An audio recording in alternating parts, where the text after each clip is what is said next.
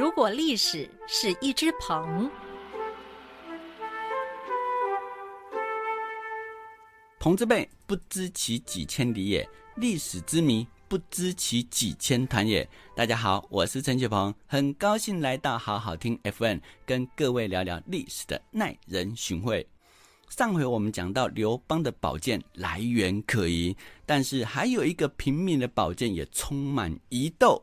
那就是西汉开国大将军韩信。司马迁在《史记·淮阴侯列传》里面说，韩信是淮阴人，一开始为布衣时，家中很穷啊，因为他性格不拘礼法，无法被推选为官吏，又不懂经商谋生之道，常常依靠别人为生。好，那从这一段叙述看来。韩信确实应该是平民，没错，因为布衣就是平民嘛。不过列传里面同样提到说，韩信同乡的小屁孩侮辱他，说你身材高大却好带刀剑，其实是个胆小鬼。如果你不是胆小鬼，就刺我一刀；要是不敢刺我，你就承认胆小鬼，乖乖从我的胯下爬过去。好，那大家听了一定都知道，这就是成语“胯下之路”的由来。不过这段叙述让我们很好奇：韩信本身是平民，不是官吏哦，啊，居然有一把宝剑，而且更奇怪的是，刘邦拥有宝剑还要小心藏好，可是这个韩信居然可以大喇喇、大摇大摆带着宝剑上街，那你觉得？韩信有可能只是平民这么简单吗？而这样的矛盾，其实《史记》的作者司马迁也有发现。所以他在《史记》中说，他曾经试图追查韩信的家世，还跑到韩信的家乡去询问那些故老，可是没有找到线索。所以最后不得已啊，因为没线索嘛，就只好把他当作是布衣喽。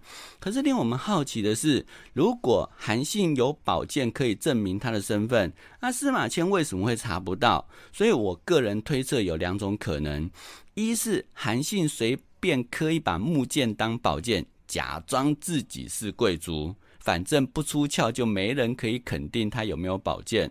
二是韩信一族原本是贵族，因为某些原因没落。不过这两种可能，后者大于前者，因为如果韩信如此高调冒充贵族，在当时可是会被问斩的哦。所以，除非韩信是落魄贵族后裔。宝剑是祖传，这才有这个资格带着宝剑上街啪啪照。好，那韩信是落魄贵族这一点，其实不只是这个线索，还有一个人物也可以证实他有贵族的身份。那这个人就是朴母。我们现在听朴母是听不懂什么意思，在当时的语言其实就是洗衣服的老妇人。那史记中说，韩信曾经多次到亭长那边吃饭。接连数月哦，吃到亭长的妻子都嫌恶他，所以后来故意一大早把饭煮好，把它吃掉，让韩信去了，只能看到空空的饭锅。韩信看了，当然知道是亭长妻子用这个方法嫌弃他，所以他那个别扭的个性一发作，不去亭长家吃饭了。可是肚子饿了，该怎么办呢？所以他就跑到河边钓鱼，但鱼没有想象中好钓，就算钓到鱼也不能当饭吃，所以韩信经常处于半饥饿状态。那韩信钓鱼的河边还有妇人去洗衣服，所以其中一位妇人看他很可怜，就三不五时给他饭吃。这个妇人就是朴母。那韩信也不太客气，直接拿起饭就吃，但其实心中是很感激的。所以有一天，他吃饱之后，对老妇人说：“感谢你一饭之恩，我日后必定重重回报。”哪知道老妇人一听，不是摇着手客气哦，而是生气的说：“你身为大丈夫，不能自己料理三餐，我怜悯你王孙的身份才给你饭吃。哪里还指望你报答我？那既然老妇人口呼王孙，就证实韩信是落魄贵族的身份。而且老妇人看来跟韩信并不熟，在不熟的情况下还称他为王孙，可见得韩信是贵族后裔的身份，在当地是有不少人知情的。那这也可以解释，在陈胜吴广揭竿而起之后。为什么韩信可以带着宝剑投入项梁的部队？只不过韩信满心以为项梁可以从宝剑看出自己家世不凡，可惜项梁看了毫不在意，他没有得到预期的重用。那等到项梁死后，他被归到项羽麾下。主动提出军事建议，想说让项羽知道自己有多厉害。可是你知道，这个项羽一向对自己非常的有自信，听了也不以为意，认为说我的兵法比你好，不需要别人的建议，所以他也没有重用韩信。那于是。在这样的一个情况下，就让韩信非常火大啦，因为他一向心高气傲，我不讲我的身份家世，你也应该可以看得出我身负绝学才对呀。所以他后来一怒之下就投入敌对的刘邦阵营之中，但是这个刘邦有没有重用他呢？也没有。所以后来韩信火大了，才会干脆来个弃职潜逃。那萧何知道之后，冒着违反军纪的危险，来个萧何月下追韩信。因为当时晚上是不能任意进出的，进出就是违反军纪。那不过他这样的一个月下追韩信，还好追到了。那后来刘邦质问他说：“你为什么甘冒军纪也要去追韩信？”这个时候，萧何对刘邦说：“韩信其实身负绝学，是国士无双啊。”刘邦就很讶异了，你是我的左右手，居然对他有如此高的评价，莫非我真的看走眼吗？好，我就信你一回好了。所以他后来就把韩信拜为大将军。后来韩信也确实立下不少战功，所谓的背水一战就是这样子来的。但很有意思的是，韩信功成名就之后，并没有衣锦还乡。照道理来讲，韩信年轻时都会带着宝剑上街炫耀了，啊，功成名就反而不这么做，你不觉得这很奇怪吗？就算是刘邦，他当上皇帝也会回沛县风光一下，啊，为什么韩信独独不然？因此，我推测韩信的家世有一段不为人知的黑历史。但是韩信到底有什么黑历史呢？我们不得而知，因为韩信家族实在太保密了，保密到连司马迁事后怎么查也查不到。不过这个疑点可以从另外一位韩信身上得知一二，大家可能不知道。当时还有一位王爷，也叫做韩信啊，因为跟大将军韩信同名同姓，所以他就被称为韩王信，代表他是王爷的身份。这位韩王信是百分百贵族，没错，因为讲得出他的家世。我们简单来讲一下他家世哈，他的祖父叫做韩己峰，是韩襄王的二公子。被派到楚国当人质，那后来预定继位的太子韩婴过世，楚国想要送韩己封回国接太子位，不过却遭到另外一位公子韩纠的阻挠，那韩己封不愿兄弟相残呐，后来就留在楚地流浪。尽管有家归不得，但他却一直希望有朝一日能够回国，恢复他韩国贵公子的身份。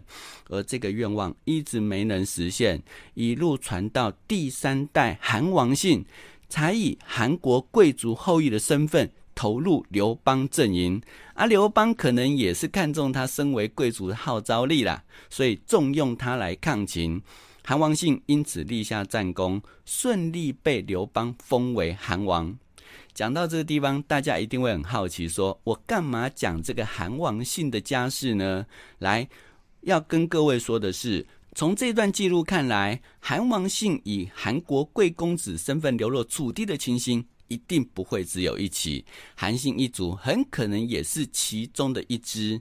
两位韩信之间有没有亲戚关系？我们不得而知。但两人没有相认互动是事实，所以两个人到底有没有亲戚关系，目前看不出来。但奇怪的是，韩王信能清楚交代家事，韩信却不行。为什么？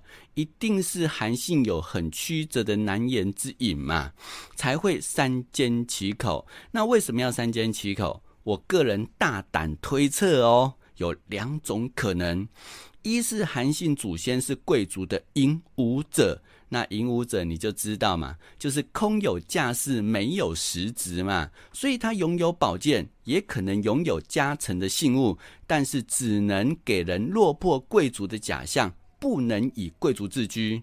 那第二种可能是韩信祖先落魄到民间之后，很可能跟人结下不共戴天之仇，必须隐姓埋名，或者是他们家族有人一度为非作歹，恶名昭彰，这才会被迫对家事三缄其口。但无论真正原因为何，都代表韩信有一段难以言喻的黑历史。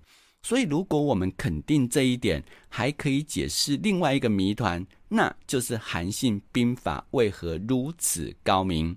我们知道，韩信一出道，武功跟兵法就非常的不错，在跟萧何深谈之后，还被称为国士无双。但是，萧何为什么会给他如此高的赞誉？一定是韩信为了取信于萧何。把他不能说的家事透露给萧何知道，甚至还在萧何面前展示他的武功跟兵法，才能够让萧何说他是国士无双。但令人好奇的是。那韩信的兵法跟武功是师承何人呢？因为《史记》根本没有提到他是从谁那边学到，也没有提到他有拜师学艺。如果说他天赋超高、无师自通，你会不会觉得太神奇？还能够打败战神项羽，这是不是太过天方夜谭啊？另外，韩信曾经对刘邦说。陛下只能领兵十万，而自己却能多多益善。刘邦没有反驳，反而是笑着说。那你带兵多多益善啊，怎么还会被我逮住啊？所以由这一点大概可以推得出来说，因为韩信家族有不能说的黑历史，所以他们忍气吞声，把家学传承下去，希望有朝一日能凭自己的力量来光耀门楣，而不是跟韩王信一样利用贵族的光环为自己营造优势。只是这个韩信的黑历史到底为何呢？目前没有任何线索，所以我们只能寄望日后有更多的史料出土，这样才能够让韩信的家世真相大白。